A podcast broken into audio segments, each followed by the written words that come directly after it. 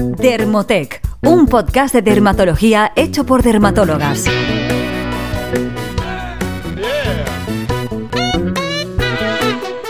Bienvenidos a un nuevo episodio del podcast de Dermotec, un podcast sobre dermatología, estética y cosmética hecho por dermatólogas. Ya sabéis que en nuestro podcast os enseñamos a cuidar de vuestra piel y de la de los demás. Yo soy la doctora Sara Gómez y hoy está conmigo la doctora Inés Escandel. Hola Sara, ¿cómo estás? ¿Qué tal Inés? Pues bueno, hoy vamos a hablar otra vez de un tema estrella y que por lo menos en nuestras redes sociales y en nuestras propias consultas eh, nos, recibimos peticiones a diario. Y es un tema que además está en todas las webs y los perfiles de Instagram que tratan sobre belleza y cosmética. Y es que vamos a hablar de las rutinas cosméticas. Y en este caso hemos seleccionado rutinas de noche para personas, para hombres y mujeres, vaya, entre 35 y 45 años. Claro, eh, decimos hombres y, mujeres, porque como veréis durante el episodio, realmente los cosméticos no tienen género, aunque los reclamos muchas veces nos hagan creer que sí que hay cosméticos para unos y para otros. Lo que ocurre es que en general la piel de los hombres, sobre todo en esta franja de edad que tratamos hoy, es algo más gruesa y tolera mejor los tratamientos. También queríamos explicaros que realmente hemos elegido esta franja de edad porque hay tanto que pensamos que así vamos a ser un poquito más específicos porque si no tendríamos que hacer un podcast de dos horas. Entonces, bueno, también quiero contaros una anécdota que creo que es interesante con respecto a este tema y es que cuando empiezas con, las rutinas eh, te vuelves un poco loco, ¿no? Empiezas a ponerte productos y, y yo creo que esto nos ha pasado a todos. A mí me pasó eh, cuando era recién entrada a la residencia de dermatología de Reuno, que bueno, yo no sé si sabéis, pero los dermatólogos muchas veces nos dan productos para que probemos, ¿no? Entonces, claro, yo que era fan de toda la cosmética, pues me volví loca ese primer año y me lo ponía todo. Y recuerdo un congreso en el que nos acaban de dar un montón de productos y me los puse todos una mañana, bajé a desayunar y todo el mundo me dijo, Inés, pero si estás rojísima. Y claro, yo de repente había hecho una dermatitis, tuve que salir del congreso a comprarme un corticoide, o sea, fue horroroso.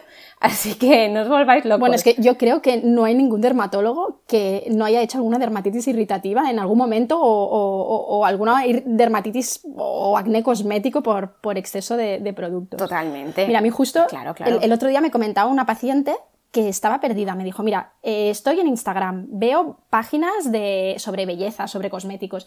Me dijo, y ya no sé qué usar. O sea, pensaba que sabía de todo y ya no tengo ni idea de qué me tengo que poner. Y realmente cuando le hice la, le ayudé un poco a hacer la rutina repasando sus cosméticos, es que acabamos eliminando un montón de cosas porque no, no... Totalmente, es que es abrumador, o sea, yo creo que incluso para nosotras, ¿no? O sea, yo a veces me meto y digo, Dios mío, si esto yo no lo he probado, a ver qué es, ¿no? Y, tardas un tiempo en decir, un momento, esto no es necesario. Claro, en asumir que a lo mejor no lo necesitamos todo, que esto, que a veces un poco los reclamos nos hacen pensar que, nos va a ir bien todo y, que va, que va, es, no es así. A ver, en primer lugar, eh, hablaremos sobre algunas generalidades, Vamos a hablaros también sobre el orden de los productos que debemos utilizar y os daremos eh, durante todo el episodio algunos ejemplos de productos que a nosotras nos parecen adecuados y que a nosotras nos gustan. Así que vamos allá. Perfecto. Sí, vamos al tema ya que la gente está deseando. De todas maneras, también queremos deciros que en primer lugar hablaremos eh, de piel sana. Vamos a hablar eh, de personas que tienen la piel sana. No vamos a hablar de tipos de piel, porque a los dermatólogos realmente no nos gusta hablar de tipos de piel, porque un tipo inamovible de piel, como tener la piel grasa o tener la piel sensible, no es algo fijo. Realmente lo que ocurre es que existen muchas condiciones que alteran el estado de la piel, como podría ser la hiperseborrea, es decir, un aumento de grasa en la piel, o la sensibilidad, que es lo que la gente dice, pues tengo la piel sensible, o la presencia de pigmentaciones o de manchas, ¿no? Y todas estas situaciones lo que ocurre es que pueden mejorar con un diagnóstico y un tratamiento adecuado. Por eso, en los casos en los que la piel no está sana, lo más importante eh, es acudir a un dermatólogo para un diagnóstico y un tratamiento adecuado. Ya no hablemos del acné o de la rosácea. Entonces, que quede claro que hoy vamos a hacer un podcast general para personas que tienen la piel sana. Y además también hablaremos de pieles, por el rango de edad que hemos elegido, que ya han empezado con el proceso de envejecimiento. Muy leve, pero han empezado, que además eh, se han expuesto al sol a lo largo de su vida, han podido sufrir alguna quemadura y con bastante probabilidad ya tienen pequeñas arrugas, presencia de manchas, incluso estas venitas que suelen aparecer por alrededor de la nariz, que se llaman telangiectasias, y los primeros signos de flacidez empiezan a aparecer. Pero recordad que los cosméticos mejoran la calidad y el aspecto de la piel y además ayudan a mantenerlo. Sin embargo, para la flacidez, arrugas, pues hacen falta otros tratamientos. Para eso tenemos otros podcasts, ¿no? Exacto. Tenemos, por ejemplo, el podcast de toxina botulínica y, bueno, algún podcast más que estamos preparando sobre, sobre flacidez y sobre tratamiento un poco a nivel más, profundo. Exacto. Bueno, pues para empezar, eh, empezamos por el principio, que es el primer paso de la rutina nocturna, que sería la limpieza. ¿Cuándo deberíamos hacer la limpieza?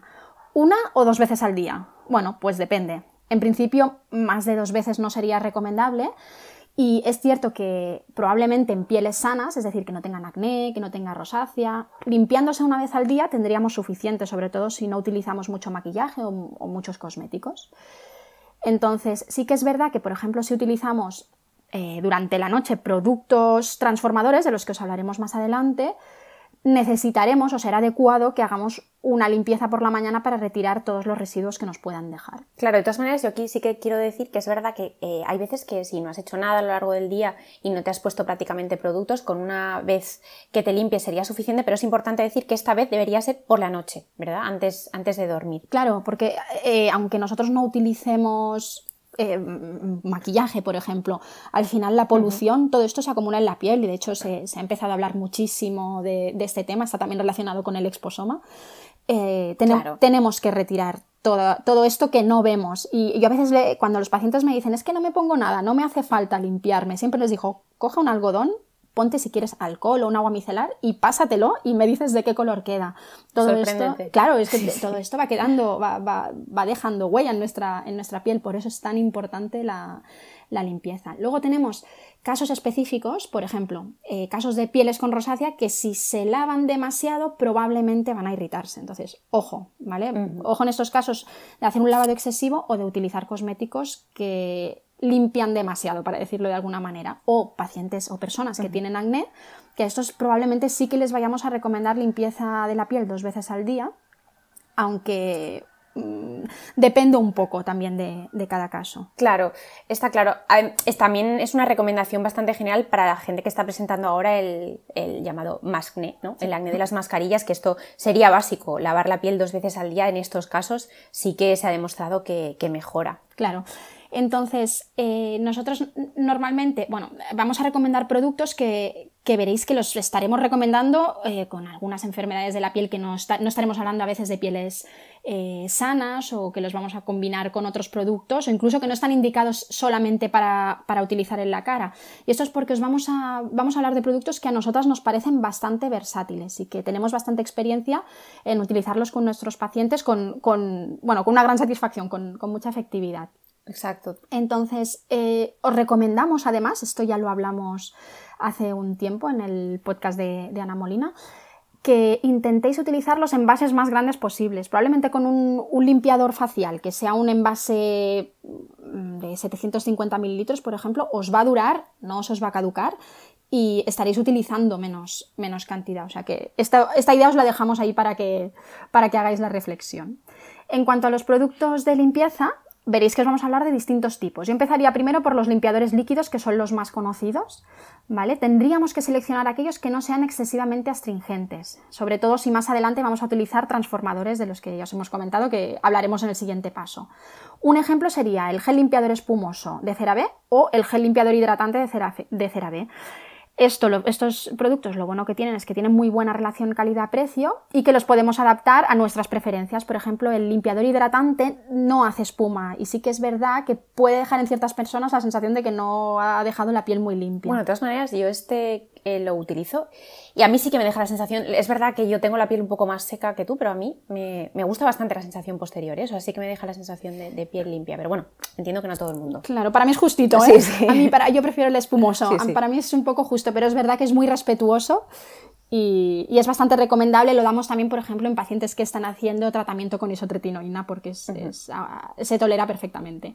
Luego tenemos los limpiadores en pastilla o pan dermatológicos, por ejemplo, Lipicar Surgras pan dermatológico de la Roche-Posay o el pan de baño sensitive de DAF, ¿vale? Estos eh, son adecuados, pero sí que es verdad que muchos limpiadores en pastilla suelen ser demasiado agresivos porque tienen un pH que no es compatible con, o que no es muy respetuoso con nuestro pH natural y que pueden llegar a causar eczemas o irritación. Por eso, cuidado. Tenemos otros formatos, por ejemplo, la espuma una que gusta muchísimo es la espuma limpiadora de, Neostrata. Está bien, pero es verdad que a veces pica. Esto para pieles sensibles o, pieles que estén haciendo tratamientos potentes por la noche puede ser mm, tolerada regular, pero es un buen producto. Sí, yo también tengo pacientes que me han hecho, la, me han hecho pensar en que realmente las espumas se acaban antes. Y es, es verdad, ¿eh? son productos que son súper agradables, eh, eh, pero se terminan antes que los otros limpiadores líquidos, duran menos. Pero bueno, es, son, son productos que a mí también me gusta usar. Luego, a mí me gusta... No me lo había planteado, ¿eh? pero es verdad. Sí, sí, a mí me lo han dicho algunos pacientes y es, y es cierto que se terminan muy pronto. Y luego, eh, también yo utilizo de vez en cuando bálsamos, como el bálsamo limpiador eh, de Clinique, Take the Day Off, que probablemente para las pieles un poco más secas eh, sea bastante agradable, sobre todo cuando utilizas De hecho, Andrea habló de, habló de este producto, ¿te acuerdas? Hace un tiempo en, sí, sí, Instagram. Hablamos de él y, gustó bastante. Mm, gustó bastante, mm. sí. Y luego los aceites también, los aceites limpiadores como el aceite limpiador facial y corporal de ceramol, a mí también me resulta muy agradable, sobre todo en invierno que tengo la piel un poco más irritada o cuando he usado productos transformadores, de los que hablaremos a continuación, eh, me gusta bastante este formato. Bueno, y ahí tienes un formato 2x1 también, que es facial y corporal, eh, aunque bueno, esto ya sabemos que no, tiene por qué ser siempre así, está, está bastante bien. Y luego hay algo que a mí personalmente me gusta menos, aunque puede funcionar, eh, son las leches limpiadoras. Por ejemplo, la leche limpiadora suavizante de Aven, que es un buen producto, pero sí que es verdad que, al menos mi experiencia, cuando mis pacientes me dicen que utilizan leches limpiadoras, casi siempre los veo mal. Supongo que también, ¿no? Aquí estoy un poco sesgada porque me llegan y me consultan cuando ya no están bien. Pero es un producto que igual como mi piel tampoco, no sé, como a mí no me va muy bien, no, no me acaban de... A ti te gustan. A ver, no, no, yo no lo uso personalmente, eh, pero lo doy mucho después de intervenciones, por ejemplo, después de láseres o después de eh, hacer, hacer, ciertos tratamientos que, que, son un poco más agresivos o que son un poco más que irritan un poco más, me parecen bastante cómodos para, ese, para esos momentos posteriores, porque dejan luego realmente lo que dejan luego es una capa de hidratación, que es bastante agradable para, para la persona y a lo mejor solo con un paso, cuando tienen la piel eh, bastante sensible, solo con eso ya están cómodos y no tienen que utilizar muchos productos. Entonces yo lo doy más en esos momentos más específicos. Entonces quizá para el día a día no lo veo tanto. Bueno, eh, es una opción más, siempre hay a quien le gusta, así que nosotras la damos. Y luego, en cuanto a la limpieza, tener en cuenta las opciones sostenibles, ¿no? De esto ya hablamos también. Eh, intentar evitar los discos desechables, las toallitas desmaquillantes desechables y si realmente las vamos a usar, porque no siempre son necesarias, pues bueno, tener en cuenta que existen las reutilizables que podemos pedir en cualquier sitio en Amazon o comprar en Sephora o donde queramos porque son cómodos, son baratos y los amortizamos muy, muy rápidamente. Entonces, Inés, te lanzo una pregunta. ¿Dónde colocamos los tónicos y las soluciones limpiadoras o las aguas micelares en este, en este primer paso de limpieza? Pregunta difícil, ¿eh? Bueno, a ver, me voy a mojar. y es que este formato en cuanto a limpieza no es tan efectivo como los limpiadores que hemos comentado hasta ahora, ¿no? Entonces, si los utilizamos, normalmente debería ser como un paso extra, ¿no? Que, que por eso es extra. O sea, no todo el mundo lo necesita. Entonces, eh, la mayoría de personas lo, hacen por un tema de sensorialidad, porque hace sentir mejor, porque nos proporciona una sensación de limpieza más completa, pero no suele ser necesario. Igual que la doble limpieza no es necesaria en todo el mundo. ¿Por qué ah, se hace la doble limpieza? Bueno, pues la suelen hacer personas, y la deberían hacer personas, que crean que realmente la necesitan, o que, por ejemplo, utilicen mucho maquillaje o fotoprotectores muy densos que les cueste retirarlos y sobre todo aquellas a las que les guste y les apetezca. Pero no es necesario en todo el mundo. Entonces, si hay que elegir un solo producto, eh, pues quizá el agua micelar no sea lo idóneo, sino los limpiadores que hemos mencionado previamente. Pero bueno, como paso extra para la limpieza, quizá sería el primer paso antes del otro limpiador, pues sí que se podría utilizar. Yo mm, suelo recomendar el que más me gusta y es el más conocido realmente es el de Bioderma, el, el Sensibio H2O, pero también hay otros muchos, eh, muchas aguas micelares que son muy interesantes. El orden es un poco personal, ¿eh? yo creo que tengo pacientes que me dicen que prefieren usarlo después del, limpiador, de su jabón, por ejemplo. Y bueno, esto es como yo creo que es algo que no está escrito. Exacto. Bueno, de todas maneras, yo suelo aconsejarlo como antes porque me gusta retirarlo con agua. O sea, entonces, si mm. alguien luego va a lavarse la cara con otro producto y retirarlo con agua, pues yo prefiero que el agua micelar la pasen como primer paso. Pero aquí... No hay nada incorrecto. Exacto. Pero bueno, son nuestras recomendaciones. Vale, aquí, Sara, yo te voy a hacer una pregunta de las que nos, hizo, nos hicieron en Instagram cuando lanzamos la pregunta a nuestra audiencia sobre qué querían saber de rutinas nocturnas y es, ¿a qué hora hay que comenzar la rutina de noche? Vale, yo te cuento lo que le cuento a mis pacientes, lo que les suelo recomendar. En primer lugar, estamos en un rango de edad en que todos y todas tenemos bastantes responsabilidades familiares. Entonces, muchas veces lo que pasa es que llega la hora de dormir, te acuestas y te das cuenta que no te has puesto los cosméticos que querías, pero es que además no te has lavado la cara a veces. Entonces, lo que acostumbro a recomendar es hacer toda la rutina tal cual llegamos a casa por la tarde, aunque sean las 6, aunque sean las 7 de la tarde. Lavarnos la cara, ponerlos los cosméticos que toquen, hidratarnos, lo que sea, pero intentarlo hacer al principio, de manera que luego no se nos acumulen las, tareas y nos vayamos a dormir y nos demos cuenta que no hemos hecho nada, porque esto al final lo hacemos para tener la piel sana, es, un, es salud, o sea, podemos llegar hasta donde queramos. Claro, autocuidado, claro esto hay que hacerlo bien. Yo pienso que es, que es una buena opción y los que me hacen caso suelen decirme, oye, desde que lo hago así, ya sé que no es perfecto, que no son las 9 o las 10 de la noche, pero me funciona. Da igual. Más que suficiente. Exacto. Yo creo que va muy bien y además que muchas veces lo que ocurre también es que al retrasarlo todo te pones los productos y te metes en la cama y al final los productos se quedan la mitad en la, almohada, ¿no? Entonces yo Sí. creo que es un buen consejo. Sí, sí. Y bueno, vamos al segundo paso. Ya hemos terminado con los limpiadores, vamos a los transformadores, ¿no? ¿Qué son transformadores? ¿Por qué los llamamos así? Son todos esos productos que van a conseguir algún efecto evidente sobre nuestra piel, pero que como contrapartida nos pueden irritar o generar alguna incomodidad, sobre todo al principio, cuando empezamos a usarlo las primeras veces, ¿no? Entonces, para que un tratamiento nos resulte más agradable y sobre todo no tengamos ganas de dejarlo porque nos resulta incómodo, debemos hacerlo bien y a veces eh, asesorarnos ¿no? Cuando vamos a utilizar transformadores. Entonces, hablamos sobre todo de alfa y beta hidroxiácidos, como el ácido glicólico, el láctico, el salicílico, y del retinol o retinoides en general, todos los derivados eh, del, del ácido retinoico, ¿no? Entonces, recordad que esto es un podcast de divulgación, estamos simplificando. Hay muchísimos otros principios activos muy interesantes, como el ácido acelaico, los polihidroxiácidos, eh, la niacinamida, pero bueno, ahora mismo vamos a hablar de los alfa y beta y, de los retinoides. Entonces, eh, pieles que han tenido acné o incluso que ocasionalmente tienen lesiones acnéicas, ¿no? Eh, o que tienen simplemente la tendencia a la piel grasa o hipersebórrea. Pues recomendamos el ácido glicólico, por ejemplo, a nosotras eh, nos gusta el fluid base con 15% de alfa hidroxiácidos de la marca Genove o el glicoisdin, que tiene un rango bastante interesante, va de- del 8 al 25%, hay tres productos, entonces eh, aquí es importante saber cuál elegir, ¿no? O sea, de hecho, yo pienso que, que, por ejemplo, el glicólico, yo suelo dar mucho glicoisdin y, y lo suelo combinar eh, a dosis altas con otros cosméticos como el retinol y lo toleran. Incluso pieles secas una vez han, han- han llegado a tolerar bien el retinol. Cuando añado el glicoisdin lo aguantan muy bien, pero claro, hay que hacerlo muy bien y hay que acompañar al paciente porque si no, se lo ponen la primera noche y, y cuando te vuelven a la consulta te Me dicen, pica. me pica y es inaguantable, me cristaliza un poco y, o sea, hay que hacerlo muy bien, Sí. pero lo- yo pienso que lo acaban tolerando todo tipo de pieles cuando lo hacemos muy bien, no solo las pieles grasas. Sí, por supuesto. Esto es lo que decimos que al final estamos eh, asesora, estamos haciendo una guía muy básica Exacto. que puede servir como de, no sé, de orientación, pero por supuesto cuando queráis utilizar productos más intensos debéis asesoraros porque no todo lo vais a tolerar y probablemente no vais a querer utilizar productos que habéis probado la primera vez y os han resultado incómodos. Entonces, esto eh, es uno de los motivos por los cuales asesorarse es una buena idea. Siguiente, ácido salicílico. Aquí tendríamos, por ejemplo, el salicin gel de Neostrata. También está la línea Efaclar de la Roche-Posay. Y, por ejemplo, The Ordinary tiene una solución de, de ácido salicílico al 2% que también es eh, muy útil. Tiene un precio muy interesante, entonces eh, es un producto que a, que a muchos pacientes les interesa y les gusta, ¿no?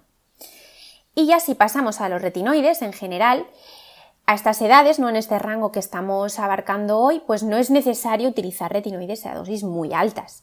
Entonces, eh, si fuéramos algunos un poco más suaves, tendríamos el retinol en formato serum de la Roche-Posay o el retinol al 0,3 de Gema Herrerías y también el retinol 0,3 de SkinCeuticals. Bueno, y luego también tenemos los retinoides de Zoe Skin Health, que es esta marca de cosméticos que se venden en consulta médica, que son, tienen una efectividad, al menos en mi experiencia, muy alta. A mí me encantan, yo los uso. Lo que pasa que es verdad que el, el, diagnóstico de la piel previo al inicio del tratamiento es indispensable. Y sobre todo, como decía antes, acompañar al paciente, ayudarlo a ir subiendo la dosis, combinarlo muy bien con otros productos. Pero la verdad es que son, yo no sé si a ti te lo parece, pero la, la efectividad suele ser, suele ser alta, pero es verdad sí. que el, el, el, precio también es alto. Y, y, el riesgo de efectos adversos en forma de eczemas y de picor y de escozor también, también es alto. Uh -huh. También es verdad que cuidado si combinamos eh, retinoides con hidroxiácido, sobre todo las primeras semanas, porque además podemos notar picor, rojeces y sobre todo descamación. Entonces, para combinar estos productos hay muchas formas de hacerlo, pero el ejemplo más fácil sería alternar, o sea, utilizarlo unas noches unos y unas noches otros. Y también tendríamos la opción de buscar eh, productos que lo incluyan todo, ¿no? Por ejemplo, un producto muy versátil que damos mucho en las consultas es el alta potencia R de Neostrata, que hay más formatos, ¿no? Y hay más, eh, eh, hay otros productos de este tipo, pero bueno, este suele ser suficiente. Vale, Inés, entonces pasamos al tercer paso de nuestra rutina nocturna, que son los hidratantes. La verdad es que este tema es bastante controvertido porque a veces nos dicen que siempre nos tenemos que hidratar y luego de vez en cuando oímos que no hace falta, que no necesitamos hidratante. Pues a ver, esto como siempre no es para todo el mundo, ¿vale? No todas las pieles necesitan crema hidratante. Mi caso personal es que yo en general no la necesito excepto si estoy utilizando mucho retinoide o me he pasado con los hidroxiácidos, pero en general... Eh, hay muchas personas que no van a necesitarlo y en cambio hay personas que si no lo usan lo notan al día siguiente muchísimo. Exacto, este es mi ejemplo, ¿no? O sea, yo, por ejemplo, que desde que terminé, cuando terminé el embarazo y empecé en la lactancia y volví a utilizar otra vez el retinol, eh, que utilizaba el de Skin Health, que es bastante intenso, eh, yo no podía pasar sin, sin hidrataciones, que era un, un lagarto. Pero eh, yo creo que lo que tiene que quedar claro a la gente que nos escuche es que realmente no hay nada que se tenga que hacer siempre en la piel de todo Exacto. el mundo. O sea, eh, todo varía, todo. Hay momentos en los que necesitas la hidratación y hay momentos en los que no. Hay épocas del año en las que sí y épocas en las que no. Hay personas que casi nunca y hay personas que casi siempre. Entonces, bueno, depende. Como ¿no? todo. Sí, depende. Sí. Eso, eso es la. Y luego hay algo muy clásico que pasa muchas veces, pasa sobre todo en mujeres. Al, entre los 30 y los 40 años, que es cuando dicen, ostras, me tengo que empezar a cuidar, entonces me empiezo a poner cosas, mmm, voy a comprarme algo, a ver qué me dicen que me tengo que poner, ¿no? Entonces a, a, nosotros nos llegan uh -huh. a las consultas con, es que desde que me, empieza, me he empezado a cuidar, tengo más granitos, la piel grasa, tengo más eczemas, estoy fatal, estaba mejor cuando no usaba nada, entonces, ¿qué hago? ¿Lo quito todo?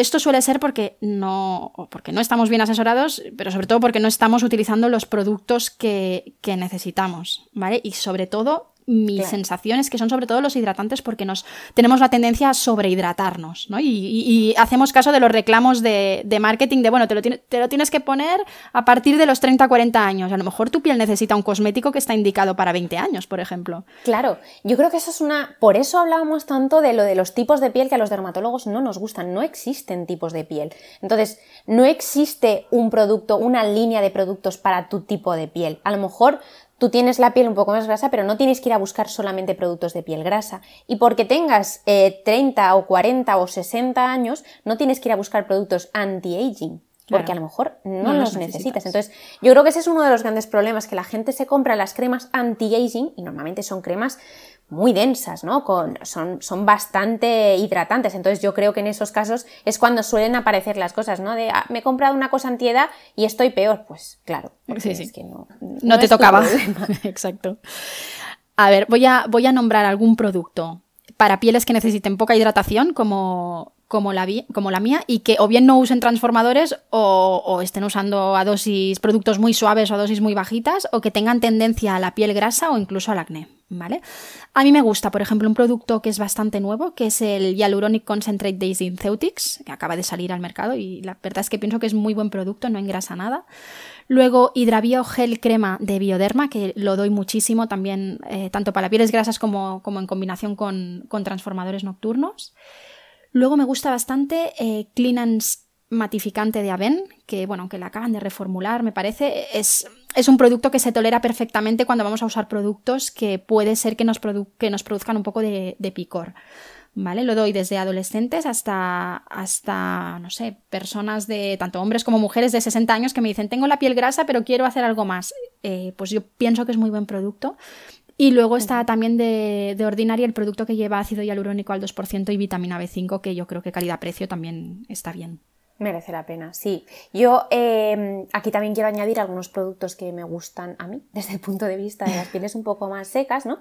Eh, por ejemplo, yo utilizo una o dos veces a la semana o después de haber utilizado eh, cuando cambio las dosis de retinoides o utilizo más hidroxiácidos, eh, la mascarilla de agua de noche de Urias me parece un producto súper agradable, no deja nada, no deja la piel demasiado pringosa, pero es, es verdad que te deja una sensación de confort. También utilizo mucho el Hidrafase Intense ligera de la Roche-Posay o el Rilastil Aqua Intense 72 horas, que es un producto que también me parece muy, muy agradable en cuanto a hidratación. Es verdad que tiene un perfume un poco intenso, pero hidrata mucho y te deja una sensación muy confortable. Vale, Inés, entonces te hago aquí otra pregunta que nos han hecho en Instagram, en nuestra ronda de preguntas, que es ¿cuánto tiempo hay que esperar para aplicar los productos de nuestra rutina nocturna? Bueno, aquí pues volvemos a lo que tú has contestado antes. Realmente aquí no hay nada escrito, ¿no? Entonces, en el caso de los productos diurnos, yo creo que sí es un poco más específico, ¿no? Porque a veces nos vamos a maquillar, entonces no queremos eh, que el maquillaje no se adhiera o... Yo creo que en el caso de las mañanas es otra cosa, pero en el caso de la noche, probablemente lo más útil sea aplicar uno detrás de otro sin, sin esperar, ¿no? A dar pasos. Entonces, ¿por qué? Pues porque cuando nos lavamos la cara y nos la secamos, aprovechamos ese momento de humedad para aplicar inmediatamente después el producto, porque lo que se favorece es que el producto que nos aplicamos después de lavar retenga la humedad que aún tenemos en la cara después de habernos la lavado. Y además, si utilizamos eh, productos transformadores eh, sobre la piel limpia, pues penetran un poco mejor. Y si luego queremos utilizar una crema hidratante y la aplicamos directamente encima del transformador o de la piel limpia, pues nos va a crear esa barrera, ¿no? O esa película que va a mantener la humedad y hacer que penetre todo lo que nos hayamos eh, aplicado previamente. Yo creo que claramente por la noche aplicarlo todo sin esperar y ya está, ¿no? Vale, perfecto, Inés.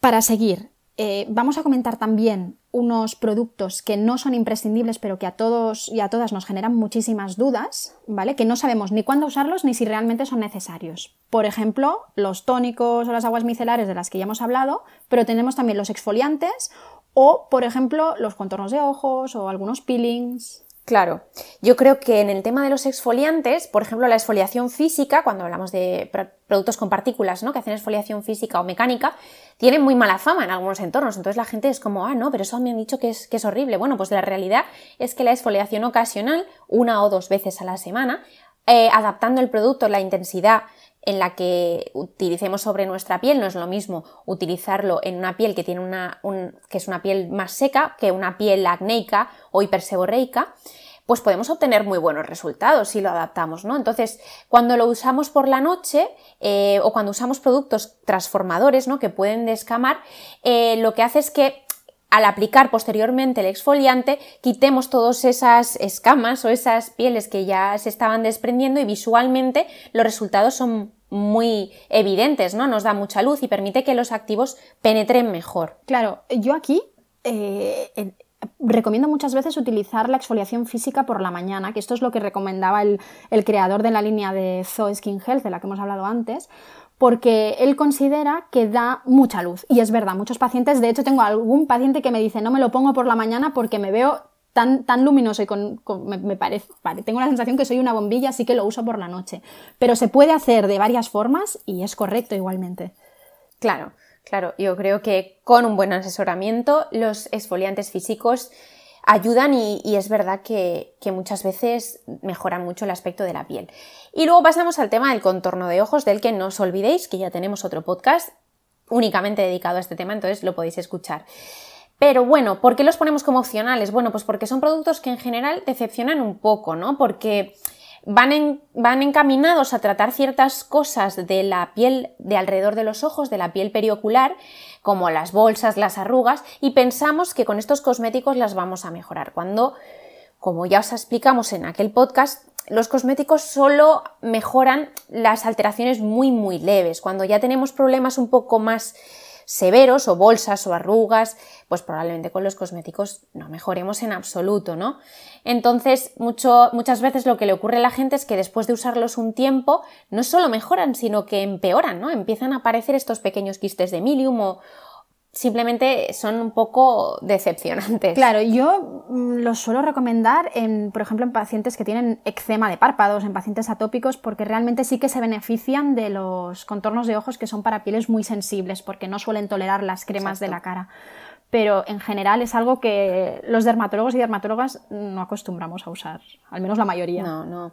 Yo los uso poco porque muchas veces con el propio producto que utilice para el resto de la cara suele funcionar bien. Sí, que los uso cuando utilizo transformadores un poco más eh, potentes, ¿no? Cuando utilizo alfa hidroxiácidos, ahí sí que los utilizo para evitar irritación en el contorno, pero en el resto de momentos realmente mm, no suelo. Y luego pasamos al tercero, que serían los peelings de uso domiciliario, que en este caso sería como una exfoliación química, ¿no? Pero son productos con una concentración generalmente de alfa o beta hidroxiácidos un poco más alta que los productos cosméticos normales y que también van encaminados a usarse pocas veces, ¿no? Con una frecuencia menor. Por ejemplo, el Citriate Home Peeling System, que es de la marca Neostrata, que son unos discos que ya vienen impregnados, o los discos de 20, eh, del 20% de alfa hidroxiácidos de Gema Herrerías, o de la marca que hablábamos de Zoskin Health también tienen los Oil Control Pads. Entonces estos discos también ayudan mucho con, usándolos con una frecuencia menor, como una vez a la semana o cada dos semanas, ¿no? Vale, y aquí te añado otra pregunta que nos han hecho en, en nuestra ronda de preguntas de Instagram, que es ¿dónde ponemos la de MAE si uso retinol y alfa hidroxiácidos a noches alternas? ¿Qué opinas? Ya, yo sí, bueno, yo creo que sé por dónde vas, ¿eh? Porque, bueno, el de MAE, que es dimetilaminoetanol, ¿no? Es un ingrediente que, que ha demostrado en algunos estudios, ¿no? Que aumenta la firmeza de la piel y que también tiene como efectos antioxidantes, ¿no? Entonces, bueno, la respuesta más lógica a esta pregunta sería decirle a la persona que nos la ha hecho que, bueno, pues lo puedes, puedes utilizar una crema hidratante que tenga de MAE y entonces primero usas el transformador, como retinol y los alfa hidroxiácidos, y luego te pones esa crema hidratante. Pero la, la, pregunta que voy a hacer yo, y creo que es por la que tú me la has hecho, ¿no es? ¿Realmente lo necesitas?